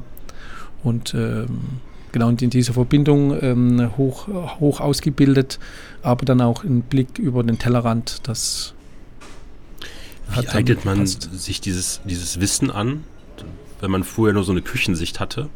dann auch so eine Service und auch so eine Gastsicht zu bekommen. Also neben der natürlich der, der, der Fortbildung, aber so generell für diesen Stelle als Corporate Chef dann? Ja, das, ähm, das entsteht durch äh, natürlich durch die ähm, durch die Herangehensweise von Alain Ducasse, der sich als der Gastronomie das machen ja alle Gastronomen, ähm, dass, dass eigentlich man das ganzheitlich angeht, dass äh, die Gästeerfahrung nicht am, am Teller äh, endet, sondern dass, eine, dass jeder, jedes Detail zählt, äh, sei es ähm, die, die Temperatur des Raumes, äh, das Licht, ähm, wie eine Serviette gefaltet wird. Also jedes, De und da ist der Alain Ducasse natürlich ein, ein exzellentes Beispiel für mich gewesen, für diese Detailliebe. Das, äh, und Alain Ducasse hat sich immer geärgert äh, und ärgert sich immer, wenn, wenn Köche praktisch nur bis zum Pass gedacht hatten und danach äh, nach mir äh, dann die Sinnflut, ja sondern dass es nur in einem, in einem Hand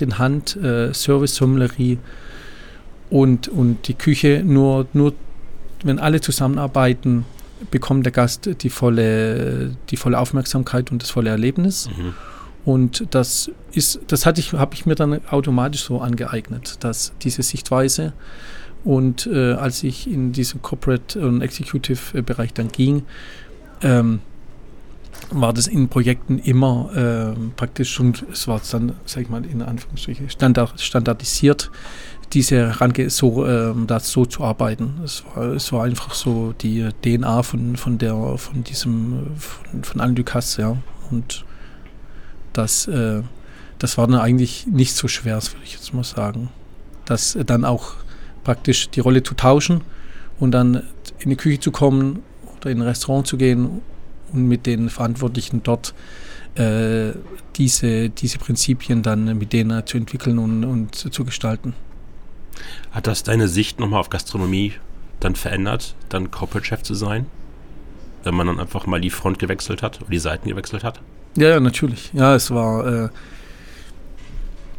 es war für mich dann äh, natürlich auch wieder, äh, ich musste dann auch wieder äh, mich äh, völlig äh, neu challengen, zu sehen, äh, was, äh, was kann Gastronomie, was ist, was muss ein Bistro leisten oder was muss ein Drei-Sterne-Restaurant leisten. Und das natürlich, ähm, ich in meinem Exzellenzgedanken hatte dann natürlich am Anfang wirklich Schwierigkeiten, als ich dann angefangen hatte, Restaurants die jetzt schon äh, bestanden haben bei allen Ducasse, also nicht äh, Neuöffnungen, sondern Pariser Restaurants zu betreuen, die, ähm, die äh, praktisch äh, schon seit 100 Jahren existieren und da jetzt in die Küche zu gehen oder in das Restaurant und da Änderungen herbeizuführen mhm. und, äh, und auf wunde Punkte hinzuweisen. Und äh, das war ähm, auch, auch da ähm, nicht, also nicht immer einfach, weil äh, natürlich die, die Menschen, die Mitarbeiter, die da jeden Tag arbeiten, sehen viele Dinge dann auch nicht oder sind auch sagen, das ist nicht praktikabel und da erfordert es natürlich dann auch von meiner Seite eine hohe eine hohes Einfühlungsvermögen und gewisse Kompromisse muss, muss man natürlich dann auch eingehen. Und, und da auch diese Abwägung ist, was, ist, was kann Kompromiss sein, was, wo ist es kein Kompromiss möglich. Ähm, ja, das hat äh, natürlich mich dann auch nochmal äh, grundlegend dann in meiner Herangehensweise verändert. Wie entwickelt man so ein Gespür dafür, wie so ein Restaurantkonzept funktionieren kann? Weil das war ja bei dir nicht nur national in Frankreich, sondern das ist ja wahrscheinlich in Asien eine ganz andere Geschichte oder in China eine ganz andere Geschichte, was dort die Gäste erwarten und was sie dann auch frequentieren würden, als zum Beispiel in in Paris? Man muss ja dann sehr international denken. Ja, ganz, ganz wichtig ist, dass man äh, zuhört, äh, den Menschen, die vor Ort sind, dass ähm, ganz viel äh, Gespräche führt und äh, um in, in, letztendlich muss man entscheiden irgendwann und man es bringt nichts äh, dann 100 Leuten zuzuhören und äh, 100 Leute zu befriedigen, sondern als Manager oder als Verantwortlicher dann, in, also wir waren dann ein größeres Team im, im, im Corporate-Team, ähm, musste man natürlich dann ähm, eine Entscheidung herbeiführen, die eigentlich dann im Sinne des ähm, von Alain Ducasse äh, war und von uns.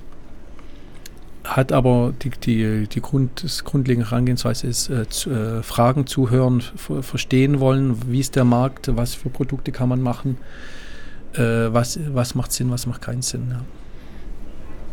Du warst acht Jahre Corporate Chef. Ja. 16 Jahre waren es insgesamt bei Ducasse. Ähm, er hat mal wohl über dich gesagt, dass du eine strenge Persönlichkeit wärst. Wie meint er das? Na, ich denke, ich bin halt, äh, ich, äh, ich denke, es, ich bin sehr unnachgiebig. Ja. Du hast gerade schon ein paar Mal öfters ihn erwähnt, dass er dass ihr miteinander Kontakte noch gesprochen hat. Der hat ja wahrscheinlich sehr, sehr viele Mitarbeiter ja. in seinem Imperium, muss man mittlerweile auch sagen. Wie nah kamst du ihm die ganzen Jahre? Ähm, Alain Ducasse ist, ist, jemand, der viel Verantwortung äh, mir gegeben hat und allgemein seinen Mitarbeitern gibt. Und ähm, die, diese, ähm, und ich war in meiner Arbeit relativ frei konnte meinen mein, mein Tag eigentlich gestalten, wie ich will. Äh, und äh, hatte dann eigentlich, wenn ich Austausch wollte mit ihm, hat er, habe ich ihn gesucht oder er ihn. Also es war praktisch, ähm, ich hatte jetzt nicht den ich brauchte keinen täglichen Kontakt mhm. mit ihm. Also es, es war klar, er, er wusste ja ganz genau, wen er mit mir hat und ich wusste ganz genau, was er will was, was seine Vision ist von in den Restaurants und, und so war es eigentlich eine, wir hatten diese Arbeitsebene bei Alain Ducasse äh, in, im Executive äh, Büro und ähm, die, äh, wir waren da relativ ähm, tagesunabhängig von ihm und ja, wir haben zwar ab und zu mal zu einem Meeting, aber es war jetzt nicht so, dass wir da permanent ähm, ihm zu ihm reportet haben. Wie würdest du Alain Ducasse beschreiben? Als Chef oder auch als Mensch? Ja, er ist äh, unglaublich, der, er ist jemand, der, der unglaublich detailversessen ist. Er, er, er betrachtet immer äh, das Restaurant als Ganzes, wie ich vorhin sagte. Und ähm, er hat, finde ich, eine, eine, eine tolle Vision von, von Gastronomie, dass es äh, nicht nur äh, drei Sterne sein müssen, sondern dass auch äh, in einem Bistro äh, was Anständiges auf den Teller kommen muss, dass die Gastronomie facettenreich ist, dass es äh, dass, lebendig ist und, und dass durch diese, durch diese unglaubliche Anzahl von, von gastronomischen ähm, Restaurants, Restaurantarten dass, dass man äh, da durchaus seinen Exzellenzgedanken äh, platzieren kann. Und er ist persönlich, ja, ich habe halt ein sehr, sehr persönliches Verhältnis mit ihm, äh, ist er jemand, der sehr treu ist, ein treuer Mensch und äh, ein, ein, sehr wertschätzender Mensch. Ähm, aber natürlich äh, seine Prinzipien auch hat und die auch natürlich als Unternehmer dann auch äh, dementsprechend umsetzt. Würdest du sagen, dass er so eine Neugierde hat? Also manche Menschen werden ja, sind irgendwann erfolgreich und dann hört diese Neugierde auf, weil sie irgendwie satt sind. Ja. Und ich habe immer das Gefühl, wenn ich ihn so bei Instagram so sehe oder auch Geschichten über ihn lese, dass der immer sich Neues anguckt und nie stehen geblieben ist. Ja, ja er, ist, äh, hat eine, äh, hat eine, eine Sehnsucht äh, oder eine, vielleicht auch Sucht nach Neuem. Äh, und das in so einer Verbindung von einem, so, einem, so einer kindlichen Neugierde. Also eine sehr kindlich in diesem Sinne von unbelastet. Ähm, und er hatte das mit, wenn er das gesehen hat, dass wir, also wir in, in diesem sag ich mal, in dem Managementbereich ähm, uns keine Zeit genommen haben, weil wir vielleicht auch mal gar nicht konnten, einen Lieferanten, der irgendwie aus 400 Kilometern mit dem TGW jetzt ankam und wollte seine, seine sein neues Mail uns zeigen und wir brauchten ja gar kein neues Mail, mhm. sage ich mal. Und er hat es mitbekommen, dass wir das halt irgendwie abgetan haben oder nicht geantwortet haben. Das hatte er uns dann, also mit aller Vehemenz uns dann äh, gesagt, äh, dass wir diese, wir brauchen diesen Impuls immer, jederzeit und alle alle Menschen, alle Produzenten, jeder, der irgendwas macht, sei es ein, Schreiner oder der auch auf, auf uns zukommt, muss, muss äh, gut empfangen werden. Wenn man muss es sich anschauen, aber darüber hinaus und durch seine Reisen hat er es gesehen, man muss auch wirklich aktiv äh, sein, ähm, offene Augen. Ob das dann passt, ähm, immer, das ist was anderes, aber diese, diese kulinarische ähm, Diversität, zu wissen, was andere machen, auch wenn es für einen selber vielleicht nicht äh, an, angepasst werden kann, ist für ihn Grundlage für das, ähm, für diese, für sein Fortkommen und diese Lust und diese natürlich Energie und aber auch die, ja, ja, diese kindliche Lust ähm, zu, zu, zum Entdecken und zu, in die Hand zu nehmen, zu essen, zu probieren, ist für ihn noch fundamental und klar. Äh, er könnte genauso jetzt äh, in Monaco sitzen, äh, in Louis XV und äh, ja, nicht um die Welt reisen oder in Paris irgendwie. Wie viel? 81 hast du gesagt? Mhm. Äh, gastronomische Konzepte ähm, zu verfolgen. Würdest du diese, diese kindliche Neugier bei ihm so als Erfolgsrezept bezeichnen, weil er immer guckt, was gibt es und ja. sich auch selber immer hinterfragt ja. und neu bildet? Ja, also es gibt halt, er sagt, äh, es gibt keine Routine, und es gibt, äh, sagt er zum Beispiel, und es gibt, es gibt keine guten Gewohnheiten, sondern es gibt nur schlechte Gewohnheiten. Also er challenge sich täglich und klar kann man das auch äh, als Unstetigkeit äh, dann sagen, ja, äh, was heute gegolten hat, gilt auf einmal nicht mehr morgen. Aber er hinterfragt sich, wie du sagst, äh, permanent und äh, ist es und schaut immer, ob die Systeme, die jetzt so sind, ob die immer auch noch belastbar sind für den Moment und auch für die Zukunft. Wir machen jetzt langsam den Bogen wieder zur Gegenwart. Wo kam der erste Kontakt mit Sabine und Felix Eichbauer? Ja, die, der kam, also ich kannte sie gar nicht. Äh, also ich kannte, ich kannte praktisch das Tantris als äh, Institution, als Legende. Und äh, der erste Kontakt kam, als, ähm, als sie mich eingeladen haben, hier nach München ähm, mir das Tantris mal zu schauen. Mhm. Ohne irgendwelche Hintergedanken? Also von Doch, die gab es. Gab ja. es da sofort ein Angebot dann irgendwann, wo dann Tacheles geredet worden ist und gesagt hat, hättest du Lust hier nach München zu ziehen und bei uns Executive-Chef zu werden? Nein, das nicht.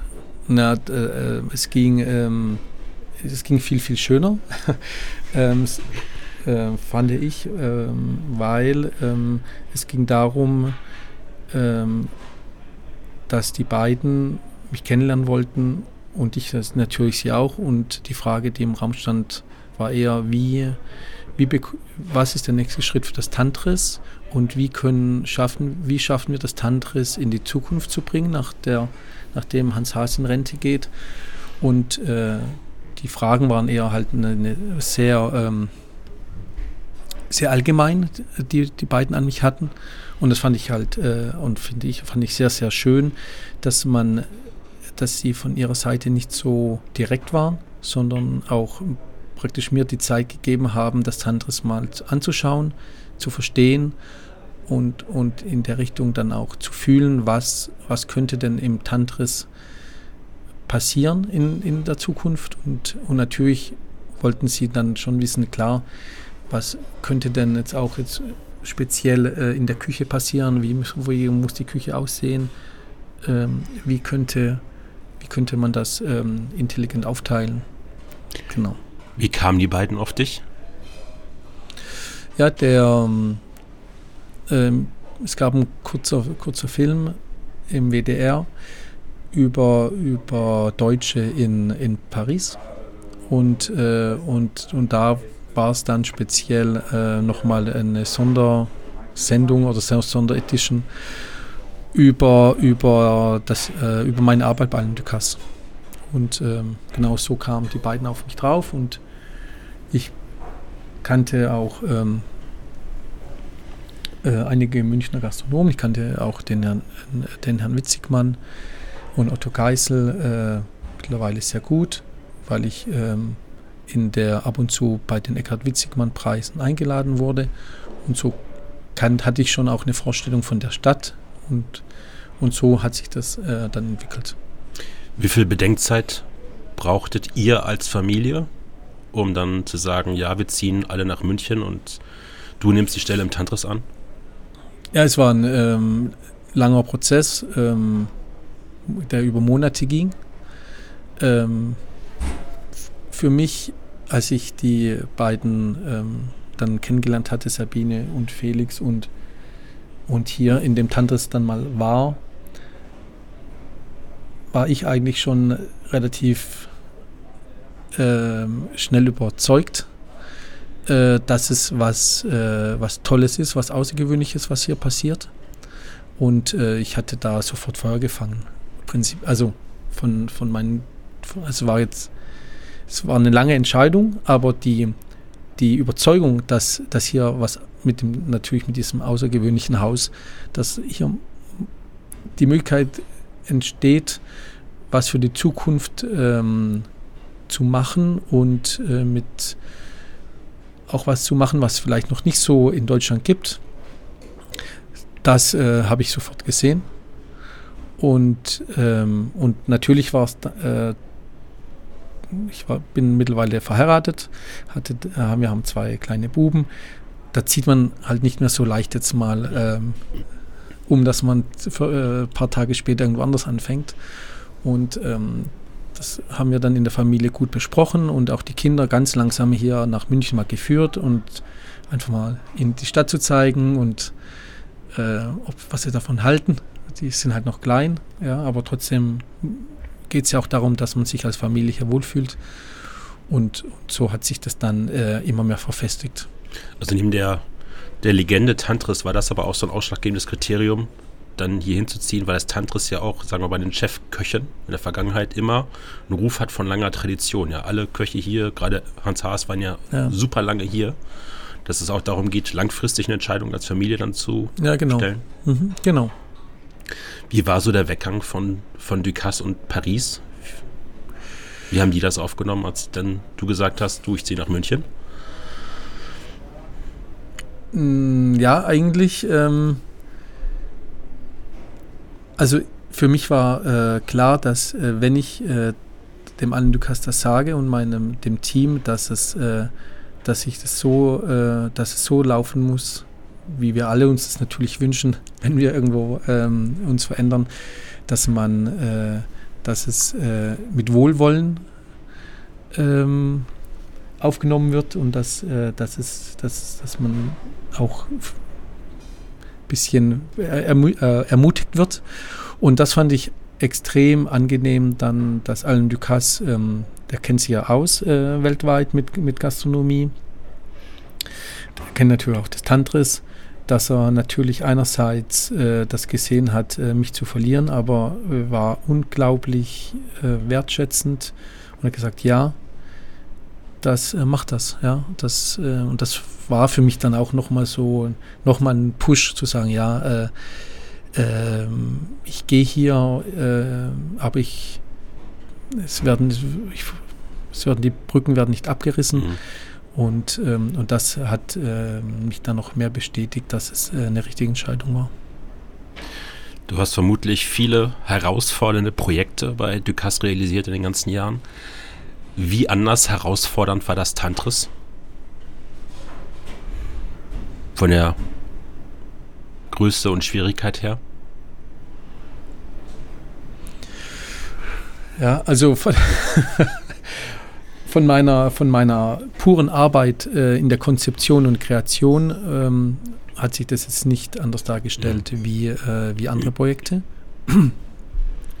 Was natürlich ähm, hier die Besonderheit ist, dass äh, dadurch, dass ähm, Sabine und Felix Eichbauer so nah als Eigentümer da sind, ähm, war es für, für mich natürlich auch neu, ähm, so eng äh, hier mit den beiden zu arbeiten. Aber das war natürlich für mich aber auch entscheidender Punkt, äh, dass ich sagte, ja, wenn wir, wenn ich hierher komme, äh, will ich auch, dass und ähm, dass Sabine und Felix, äh, dass wir zusammenarbeiten. Mhm. Und, ähm, und ähm, dadurch bekam das ähm, dieses Projekt am Anfang äh, ein, ein, ein, super, hatte das sofort ein super Team Spirit und äh, Sabine und Felix haben viel entschieden und mussten natürlich viel entscheiden und äh, standen dann natürlich auch immer äh, mit ihren Ideen, äh, kamen auf mich zu und wir haben uns halt immer sehr gut ausgetauscht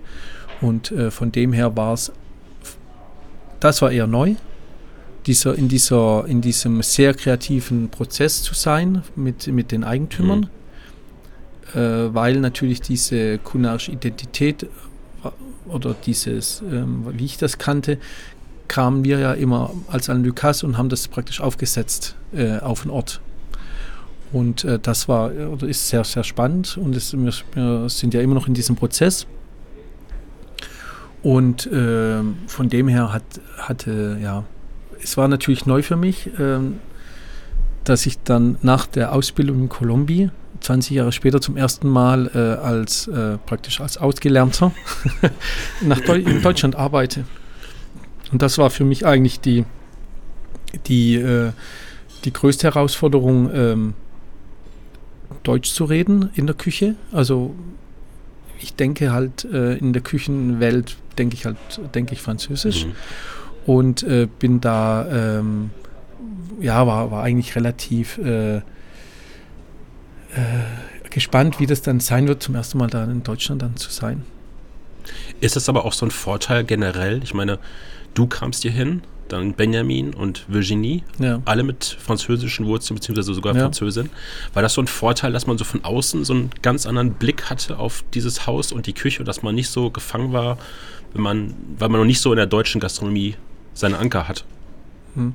Ja, ich denke, es hat jetzt nichts äh, mit, mit dem Ort zu tun, sondern allgemein, wie du sagst, äh, es ist immer extrem wichtig, dass äh, der Erneuerungsprozess ist äh, viel, viel, ähm, kann äh, schärfer sein und äh, auf den Punkt gebracht, wenn es von außen kommt. Von innen Erneuerungsprozesse zu machen, sind sehr schwierig und gelingen auch natürlich. Mhm. Also sieht man auch ja überall in Deutschland jetzt, wenn mit den Generationenwechsel von außen, sag ich mal, hat ein bisschen weniger ähm, äh, Sentimentalität.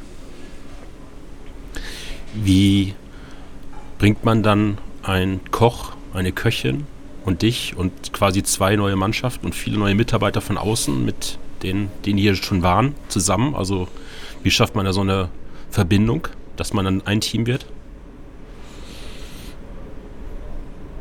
ja, die Verbindung schafft man äh, auf die Weise, dass man, äh, dass man seine, seine Prinzipien formuliert, dass man seine Vision formuliert. Was wollen wir, für was stehen wir, äh, was wollen wir bewirken, dann auch natürlich.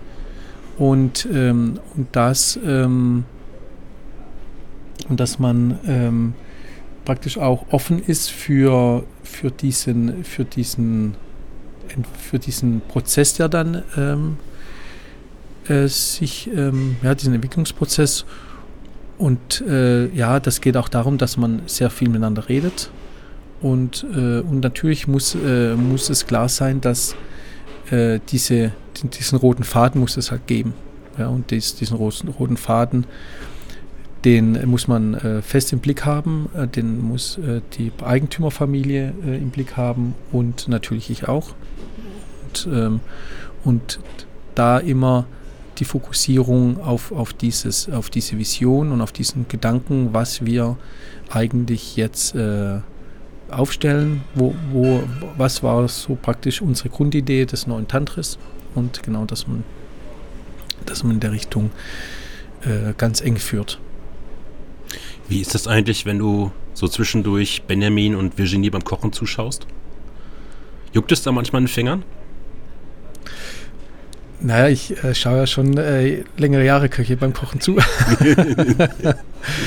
Nein, das äh, ich äh, solches, äh, ich habe da abgeschlossen ähm, äh, ähm, emotional, ähm, wenn natürlich wir tauschen uns viel aus, wir äh, Benjamin und Virginie, wir probieren viel miteinander. Und wenn ich äh, in der Richtung irgendwie einen Tipp geben kann oder ein Rezept ähm, von, von, ähm, von mir, dann gebe ich das gern und teile das gern und, und stelle mich auch gern äh, mit Rat und auch mit Tat äh, an ihre Seite. Ähm, es ist aber äh, für mich extrem wichtig äh, in der jetzigen Situation bei so ganz jungen Chefköchen, dass die ihre eigene Handschrift entwickeln. Mhm.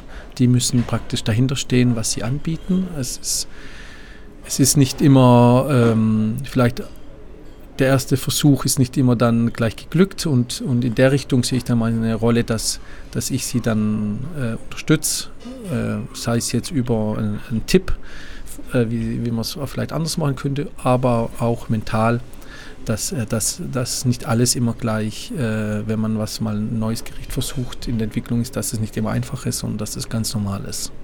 Vermisst du es manchmal? Also gerade wenn man jetzt hier diese super duper neue Küche im Tantris mit den Multini-Herden sieht? Dann nochmal die Kochschürze anzuziehen? Ja, Alleine alles, wegen dem Equipment her. Alles zu seiner Zeit. Nein, das ist, ich stelle mir die Frage nicht, das ist, äh, ich, äh, ich sag, äh, ich habe jetzt nicht irgendwie ähm, gesagt, ich werde nie wieder Koch sein, ja. Mhm. Es ist, ich mache das jetzt, ich mache das schon längere Jahre und äh, man, ich weiß nie, was die Zukunft bringt und ich weiß, dass ich äh, Koch bin von Berufswegen und ich habe jetzt diese Management-Position äh, hier inne und habe die auch begleitet bei Lukas und ähm, habe da jetzt äh, weder das eine noch das andere äh, irgendwie ähm, ja, zugemacht oder das, ja. Es gab, ich glaube, ich im Frühjahr respektive Frühling gab es das nachgeholte Gala-Dinner 50 Jahre Tantris. Im Juni, ja. ja Im Juni, ja, was ja aufgrund von Corona ja dann quasi verschoben werden musste. Mhm. Um ein Jahr. Und es gab ein Bild von dir zusammen mit Alain de Cast, der auch als Gast an dem Abend da war, neben vielen anderen großartigen ja. Köchen. Und da standet du neben Alain de Cast vor dem Tantris. Im Hintergrund waren diese Küchenmannschaften, die an dem Tag angereist waren und die Tantris-Küchenmannschaft.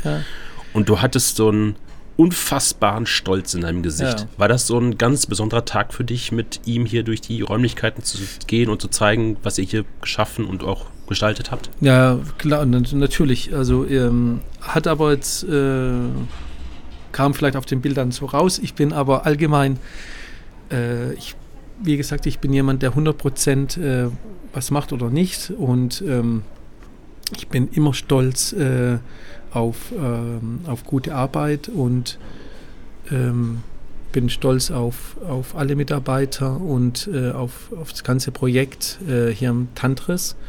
Und natürlich als allen, als allen Dukas, äh, als ich den eingeladen haben, ähm, war es natürlich für mich dann schon auch, hat es mich einfach gefreut, ähm, dass, dass ich ihm das Tantris hier, äh, das neue Tantris persönlich vorstellen durfte, weil ähm, er natürlich dann auch mit seiner Erfahrung sofort gesehen hat, dass da eigentlich ganz, ganz viel aus, aus, seinem, aus, seinem, ähm, aus seiner Gedankenwelt äh, durch mich äh, hier reingeflossen ist. Und äh, ja, und dann mit dem Alain Ducasse äh, da zu stehen, ist, ja, war für mich jetzt auch ein, ein Abschluss, ein guter von äh, zu sagen, ja, dass ähm, Kapitel Allendukas ist, ist vorbei. Ähm, ich bin hier im Tantris und, ähm, und natürlich äh, wollte ich auch, äh, dass er äh, das sieht äh, und, und, äh, und sieht die Arbeit und äh, sieht die, das Engagement von, von uns allen hier und lobt das auch. Natürlich, Lob ist immer wichtig mhm. und Wertschätzung. Und bei Allen Lukas ähm, kommt es nicht häufig vor. Ähm, aber wenn, wenn er das dann so explizit sagt äh, und, und sich freut dann auch, dass, äh, dass, äh, dass so eine Legende wie das Tantris äh, neu aufgestellt wurde, äh, ja, ist es äh, auch für die Familie Eichbauer natürlich war es toll, auch mit dem mhm. Daniel Hum, der dann auch mhm. da war, ähm, dass, ähm, dass die internationalen Köche ähm, da das sehen und, und, und auch angetan sind, ja, dass, also dass, dass, dass die auch diese Energie und diese Emotion hier spüren und sagen, wow, das ist wirklich hier was Einzigartiges, was ihr jetzt hier gerade macht. Hat äh, Alain Ducasse auch ein bisschen gesehen, dass sie an einen Ort gegangen sind, an dem, sie, an dem du glücklich und zufrieden bist? Ja, bestimmt. War das ja. für ihn wichtig? Ja, klar. Er, er, ist, er ist jemand, der unglaublich informiert ist. Ähm, über seine Mitarbeiter. Er, er ähm, führt ganz genaue Kartei über die Bewegungen, ähm, weil äh, er natürlich äh, durch seine Größe braucht, muss, braucht er ähm, sehr viele Mitarbeiter und die er in seinem Esprit äh, denken und, und, handeln.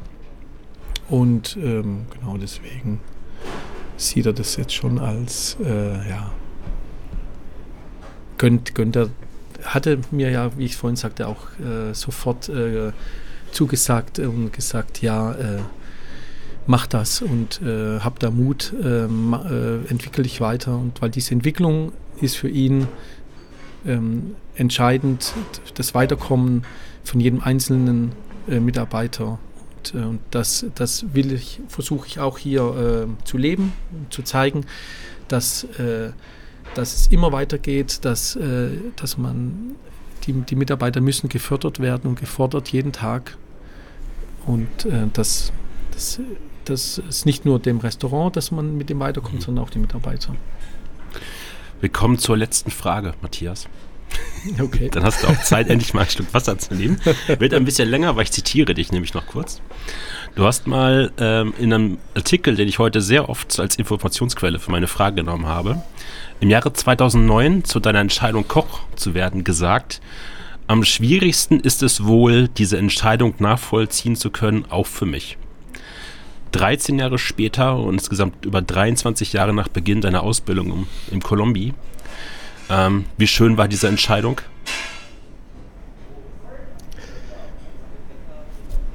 Ähm, ja, also ich gehe ja noch nicht in Rente. ähm, deswegen äh, kann ich da jetzt nur einen Zwischenstand geben. Ähm, auf jeden Fall, ähm, also ich liebe halt äh, die Gastronomie. Ich finde, das ist eines der schönsten, ähm, mit einer der schönsten Branchen, die man sich vorstellen kann.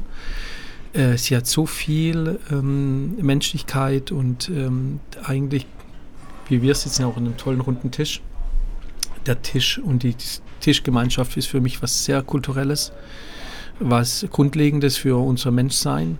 Und, ähm, und diese Entscheidung, jetzt, ich hätte auch, klar, ich bin jetzt Koch geworden, aber ich hätte auch Sommelier oder im Service sein können, diese, diesen Ort zu haben, als, als, als Familie, als, als Gruppe, sich an den Tisch zu setzen, gemeinsam zu essen.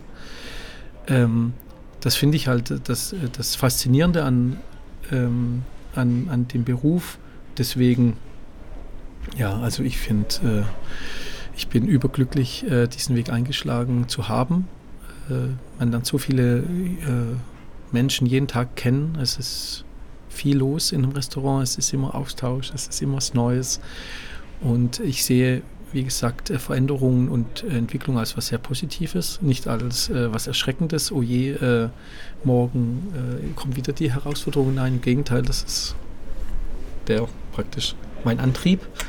Und, ähm, und deswegen äh, kann ich sagen, mit dieser Entscheidung, ja, ich hätte ich, ich weiß nicht, wie gesagt, was wirklich dann auch der Grund war, aber ähm, ich, ich freue mich, dass, äh, dass ich da den Mut hatte, äh, auch eine Entscheidung zu gehen, die, die jetzt un, ungewöhnlich war für die Zeit und äh, die, denke ich, vielen, auch Freunden, haben, haben da Kopfschütteln äh, mit dem das registriert und gesagt, ja, was machst du denn jetzt? Aber äh, ja, ich, ich freue mich jeden Tag, dass ich äh, diesen Weg gegangen bin. Dankeschön, Matthias. Sehr gerne. Für deinen Weg und die Geschichten dahinter. Vielen Dank.